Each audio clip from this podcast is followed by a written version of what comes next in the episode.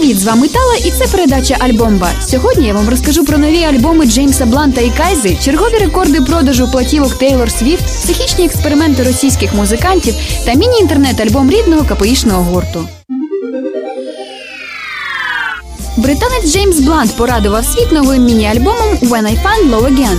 Насправді він не такий вже й новий. Платівка є перевиданням минулорічного четвертого альбому виконавця Landing. Тим не менш, такі знайомі ліричні мотиви та романтичні мелодії не припиняють радувати наші вушка. Офіційний реліз платівки запланований на 4 листопада, але всі пісні альбому вже є у вільному доступі.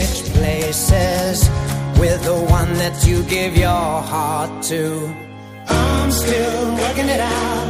What I'm without you, I'm lost. That's what I found. I'm hopeless and I need you now. Had my head in the clouds.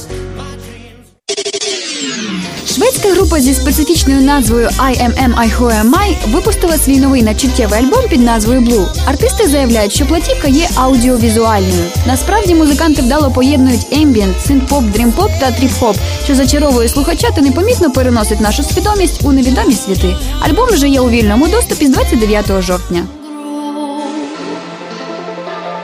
When the time is right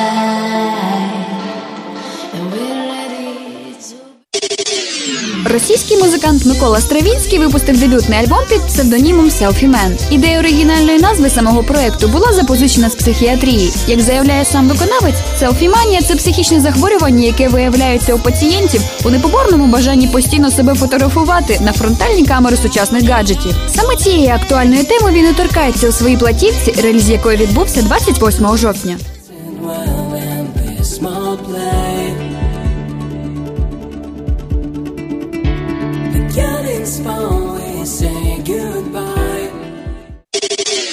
Американська співачка Тейлор Свіфт показала світові новий альбом 1989.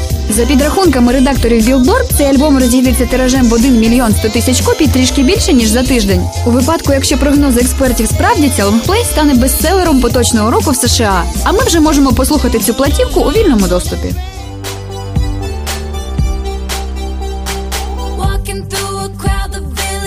a glow.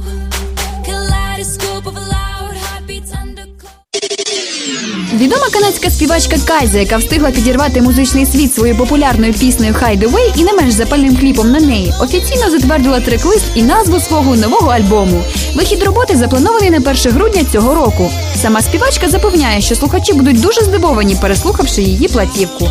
Нам відомо, що до цього моменту Кайза була успішною як танцювальна хаос-артистка, але альбом очікує бути наповнений роком, гранжем та фолковими мотивами. Що ж, чекаємо з нетерпінням.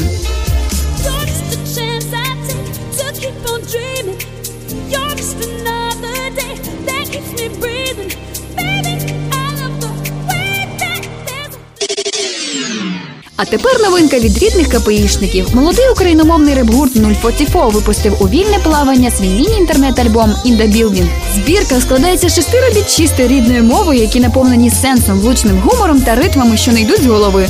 Вмикай, качай та енджой своє КПІшне. Черговий вечір, сонце вже зайшло за горизонт, а я знов один, знову всі думи от.